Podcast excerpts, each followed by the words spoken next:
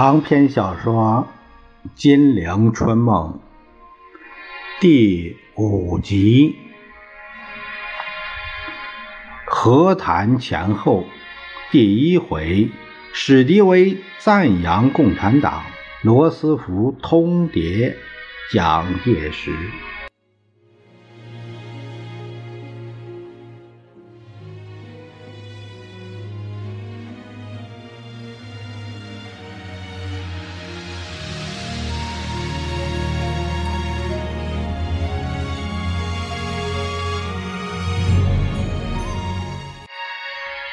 话说，一九四四年三月起到年底，蒋介石指挥的战场真是屡战屡败，不战而退，一蹶不振，人心惶惶。那时候。史迪威进行了历史性的缅甸战役，克服了密支那，开放了缅甸雷多公路。史迪威的名字成了英雄的化身。面对着这个局面，蒋介石真是有苦说不出。他向宋美龄诉苦说：“你看这事情怎么办好？我们这里吃败仗，史迪威可是打胜仗。”十四航空队七个主要基地也给日本人拿走了，陈纳德也很尴尬。这样搞下去，史迪威可是神气了，我真怕他重弹旧调。宋美龄也紧张地说。有几个外国人告诉我说，因为你不喜欢史迪威和国国共合作的办法，外面盛传双方裂痕日益加大。现在重庆的美国军官大使馆职员、华盛顿派来的人员、左派分子、新闻记者们，这些人构成了使人惊骇的组群，在鸡尾酒会上布满了反对你的言论。蒋介石狠狠地说。我早就知道了，这些混账王八蛋。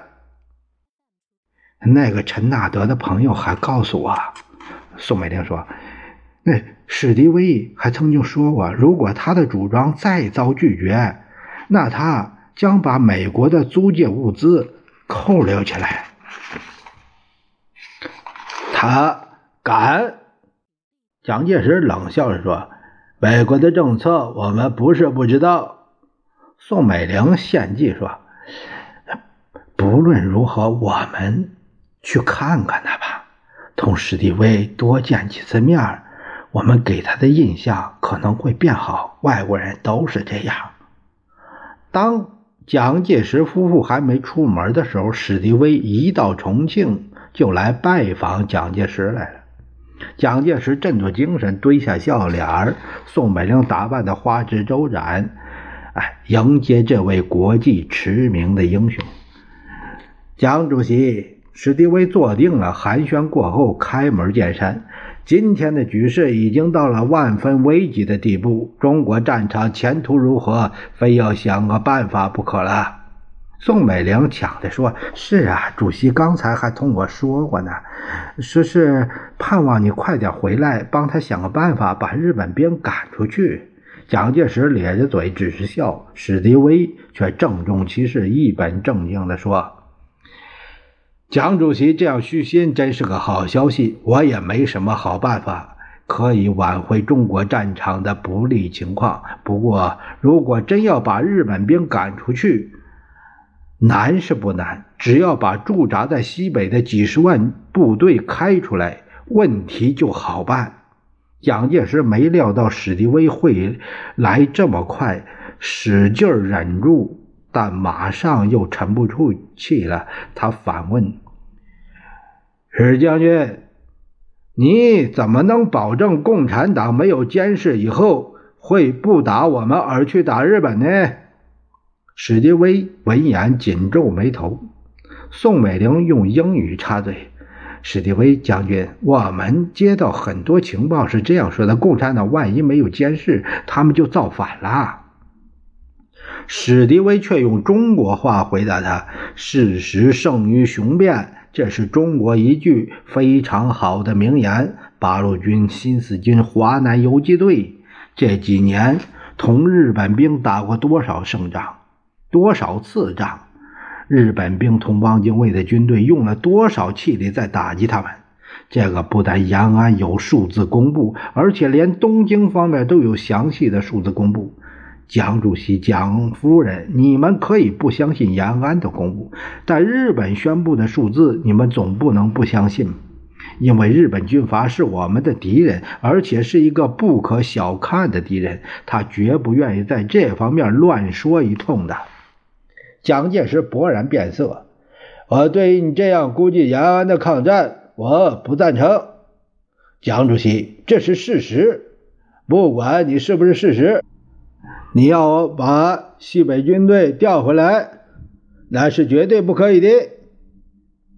请蒋主席注意，史迪威说，美国援助的是中国全部，而不是局部。中国国民党要抗战，中国共产党更要抗战，所以凡是中国军队都应该抗战，这样才不违背援助中国的本意。哼！蒋介石冷笑着说：“你可以把美国的援助扣住不放，我绝不能答应你的要求。”史迪威竭力忍耐，微笑着说。我再请蒋主席注意一件事情：美国援助的中国是蒋主席领导下的中国，美国并没有把物资直接运给延安。至于你肯不肯把物资分给延安，那是你自己的问题。虽然我们希望这样做，至于抵抗日本，那美国的看法简单，希望你把西北的军队开出去。我不能这样做。我不能这样做，我不愿再谈这个问题。那是不应该的。一个最高统帅应该把眼光放到全局上去。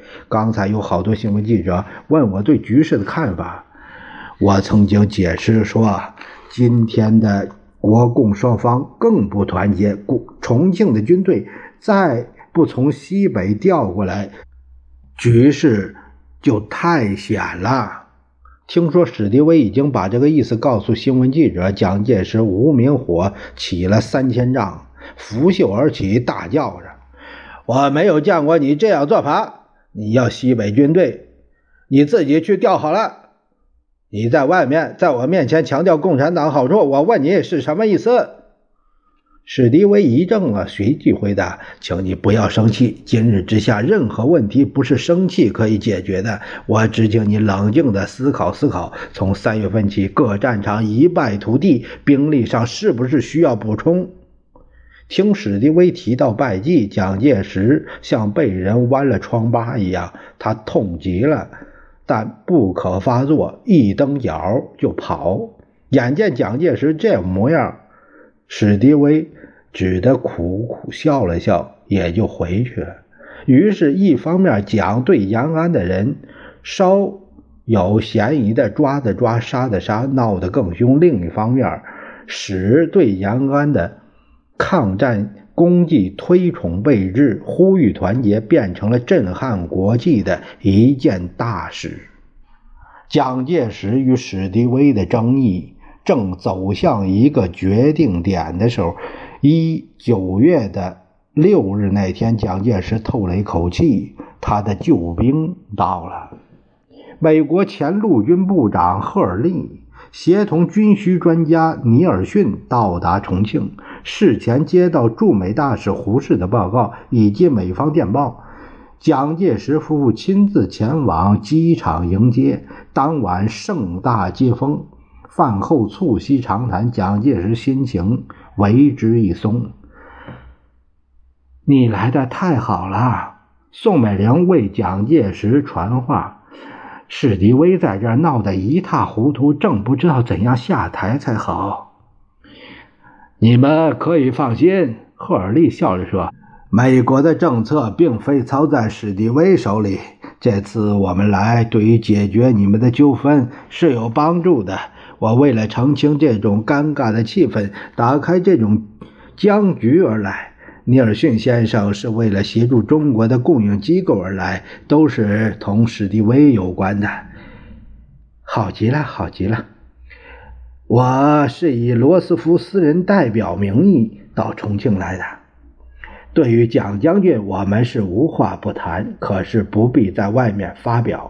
我的任务是，首先是阻止国民党政府的溃退。我们不能不正视这个事实。今天，重庆中央政府的地位非常危险。蒋介石打了个寒噤。第二，我们要支持蒋将军为中华民国国民政府主席以及统帅三军的委员长。第三。协调蒋将军与史迪威将军之间的关系。史迪威主张团结抗日，蒋将军主张消灭杨安。看看这两者之间有无办法弄得好一点。第四，促进蒋将军统治下的军用物资的生产，并阻止其经济崩溃。第五，统一包括杨安的中国所有军队，以达成击败日本军队之目的。蒋介石闻言大喜，泫然欲泣。半晌，他才满怀感激，双眼湿润的问赫尔利：“太好了！”呃，高兴的眼泪都要下来。谢谢赫尔利将军给我带来了这么好的消息。请问赫尔利将军，照你刚才所说，一言以蔽之，你是不是专门为帮助重庆消灭延安而来的呢？赫尔利朝宋美龄挤了挤眼，摊摊手。我以为一个聪明的领袖是不必寻求这个答案的。蒋介石直挠头皮：“我太笨了，我太笨了，是因为高兴过分，所以才提出这个问题的。你的心情我明白，不过进行起来倒不是一件容易的事。你说，我先到延安走一趟，如何？”蒋介石怔住了，你去干什么？别忘记，我是一个公正人士的姿态出现的。对于延安方面，当然也要有所接触，否则未免偏心露骨，几人批评了。蒋介石还是不放心，我看还是以后再去吧。啊，你要我同胡宗南将军一起进入延安吗？哈？哈哈哈哈好好，现在我暂时不去。现在我可以把美国的意见告诉你，征求你的意见了。是不是罗斯福总统的意思？蒋介石知道这是华尔街老板们的意思。赫尔利正是美国大资产阶级的代理人，忠诚地执行华尔街的政策，一如驻美大使胡适所给他的报告那样。你反正明白，不用问了。美国所希望的是在中国军队中安置一个美国统帅。你别着急，先让我说完。这个意见是谁提议的？你别问。但因为中国战场的主要是你管辖下的战场一泻千里，所以我们也同意这个建议，到把日本兵赶跑了再说。赫尔利透了口气，呃，此外，美国也同意使用中共军队作为击退日军的主力之一。共产党同日本兵死战的故事，现在全世界都津津乐道。我们要正视这个事实。赫尔利右手按住蒋介石的左臂，我知道你是不同意的，我知道这两个意见是不合你的胃口的。可是史迪威。不能成功的建议，我赫尔利保险可以完成，因为我们考虑过，在这两个建议之内，其中是可以大做文章的。蒋介石尴尬的笑着：“是吧？是这样的。”赫尔利抽烟喝水，忙了一阵儿啊，等，如果谈判顺利，延安的军队交出来，最高指挥官是美国将军了，你想，你还怕什么？万一那个最高指挥官是史迪威呢？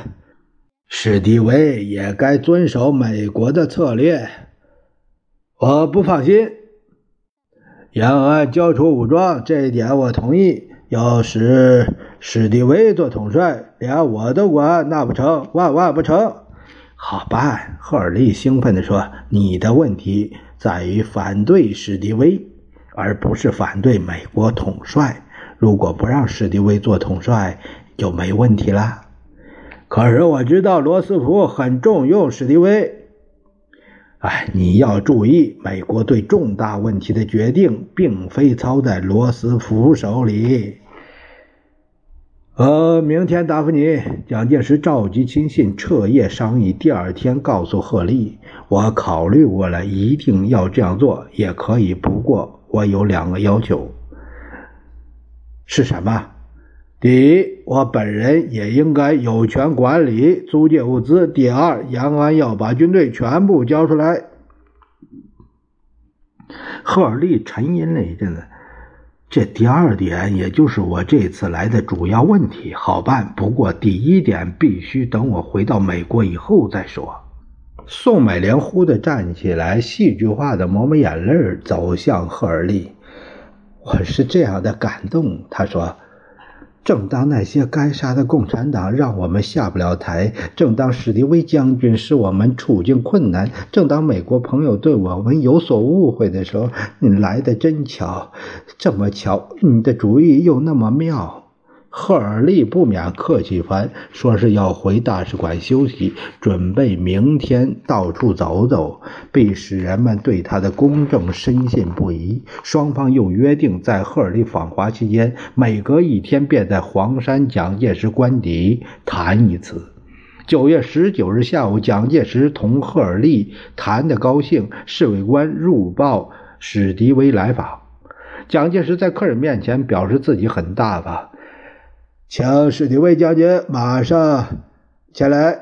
边说边走到二门迎接史迪威。同蒋家夫妇赫尔利寒暄过后，掏出一封电报：“蒋主席，这是罗斯福总统的电报，要被人当面交给蒋主席。”蒋介石连忙道谢，一把接过电报，等待宋美龄翻译，但。宋美龄面色大变，尴尴尬尬的一言不发。室中诸人都好不自在，个人便胡扯几句。赫尔利同史迪威一同离去。蒋介石送客回来，劈头就问：“电话说些什么？”这是罗斯福从魁北克发来的。罗斯福正在那里开会。他究竟说些什么？罗斯福说的很简单，说要求你接受史迪威国共团结抗战的建议，否则他将考虑美国的援助是否继续下去。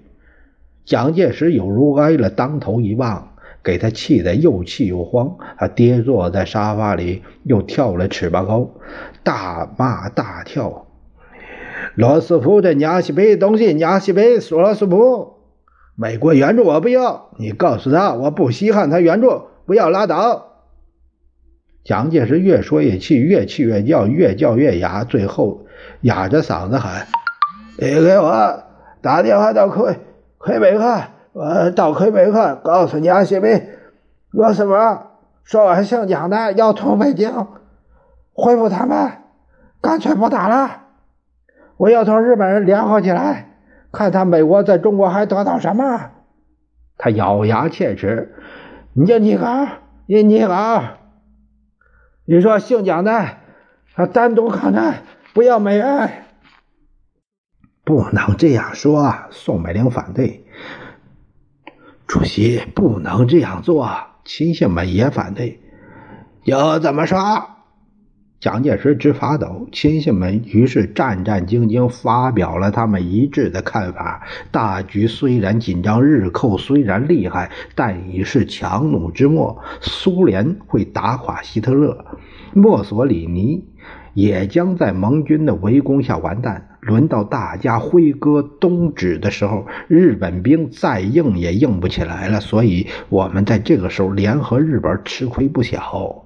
再说国内这把火是点起来了，共产党吵抗战，再抗战，老百姓也吃他这一套，也要求抗战。如果我们在这个时候来一个向后转，简直便宜了延安。共产党的威信也立刻高起来了。蒋介石其实也这样想，大吵大闹不过是摆样子而已。对于他做那个愤恨的状态，啊，那无论如何要罗斯福把史迪威调回去，否则我宁可不要文安。你们给我再研究这个娘西北最后通牒，七天后由赫尔利代付。我不服，我也不想再见这个该死的史迪威。七天后，这个电报发了出去。蒋介石答复罗斯福的通牒说：“本人敬告贵大总统，请接受本人要求撤回史迪威将军之请求。本人对各项措施在原则上与贵国并无歧义。”只因史迪威将军性格特别，无法圆满合作，故在政策上，中美虽完全一致，但需有适当之人以执行政策，视为同等重要。复电发出后，蒋介石坐立不安，心情烦躁。如果罗斯福不肯撤回史迪威，那简直太丢人了，这味儿比当年损失东北难过的多。赫尔利、陈纳德及左右人等再三劝慰蒋介石，还无法释然，一个劲儿的发脾气。等到了十月十八日，罗斯福的答复到达了，蒋介石才透过一口气来。不出赫尔利所料，罗斯福同意把史迪威在中国的任务解除。史迪威曾以中缅印。战区统帅地位所行使的职权分给两人继任。魏德曼少将被认为中国战区的美国统帅。罗斯福函中再说明，陈纳德继续统帅十四航空兵，赫尔利继续留在中国，充任罗斯福私人的军事代表。蒋介石与史迪威之战，蒋介石是胜利了。蒋介石表面虽然胜利，但在实质上却是一败涂地。美国驻华大使高斯愤而辞职，美国人民认为这是一种侮辱，对美国人简直是一大刺激，促起了美国人民反蒋的舆论高潮。当时愤而离开重庆的美国人公开对他的中国朋友说道。美国政府在这种情况下忍受了这种屈辱，你们猜为什么？因为美国大资本家认清他同蒋介石的利害关系是一致的，他们懂得，他们唯有通过蒋介石政权才能维持在华特权，才能继续在中国赚大钱。如果蒋介石完蛋了，那一切外国势力，包括赫尔利大老板们。都要离开中国了，所以美国决定调整关系，以免损害老蒋的地位。另一方面，赫尔利却同蒋介石经常密谈。对于共产党，赫尔利说：“真的不能抹下面孔，斩尽杀绝。现在时候还没到，千万不可乱来。”今天空军方面告诉我，驾驶员白莱德中尉在绵阳沙湖营失事，给鄂中洪湖地区的新四军救出来了。如果国共闹翻，那就很难搞了。今天陈纳德将军告诉我，他也给朱德将军去了一封信，谢他的部下营救了好几个美国飞行员。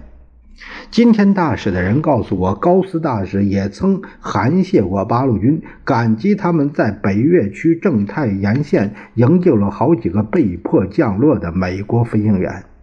今天的消息说，驻华美军总司令部所派遣的美国观察组有两个组已经到达延安好几天了。他们发来的消息都证实共产党的军队是在抗战，而且当中有句话说，延安的气氛充满了同仇敌忾、抗战图存的精神。今天的消息，正当重庆管辖大军们纷纷逃亡，前线一败涂地的时候，新四军第四师师长彭雪枫却在豫东奋勇作战阵亡。赫尔利在每一段消息后面总加几句勉励之词，要蒋介石面对事实发奋振作，别让共产党占尽上风。同时，对于美国将领们、大官们对延安礼貌上的那一套，也不必吃醋。美国当局唯一扶持的对象仍是蒋介石。蒋介石对赫尔利那份照顾感激自不待言，因此披肝沥胆，什么话都同他说。我让王世杰、张治中两人交给延安代表林伯渠一个中共问题解决提设案，内容规定八路军改编为十二个师，集中使用，其余限期取消。林伯渠也交出一份意见书给我们，内容是说。请政府实行民主，保障人民自由，实行地方自治等等。我已经让他们搁一搁，别谈下去了。昨天那个参政会闹得很不痛快。延安代表林伯渠在会上报告国共会谈经过，提出改组国民党政府和国民党统帅部，成立民主联合政府统帅部，简直太放肆。林伯渠还说什么团结全国人民，挽救我的战场危机，认真准备大反攻，简直把人气死。我已决心做一件事情，发动十万知青青年从军运动，模仿希特勒的法西斯党卫军，代替我那衰老的军队。哎，办法是好的，赫尔利说，你的军队是该想想办法了。不过，对外千万不能引用法西斯党卫军的名字，因为同盟国之间对希特勒有兴趣的恐怕不多，甚至只有你一位。蒋介石感激涕零，老是捏住赫尔利的手道谢。这几个月来，幸亏你替我撑住阵脚，否则给史迪威一闹，我不知道怎样下台了。这正是。台上只见蒋介石，幕后另有野心家。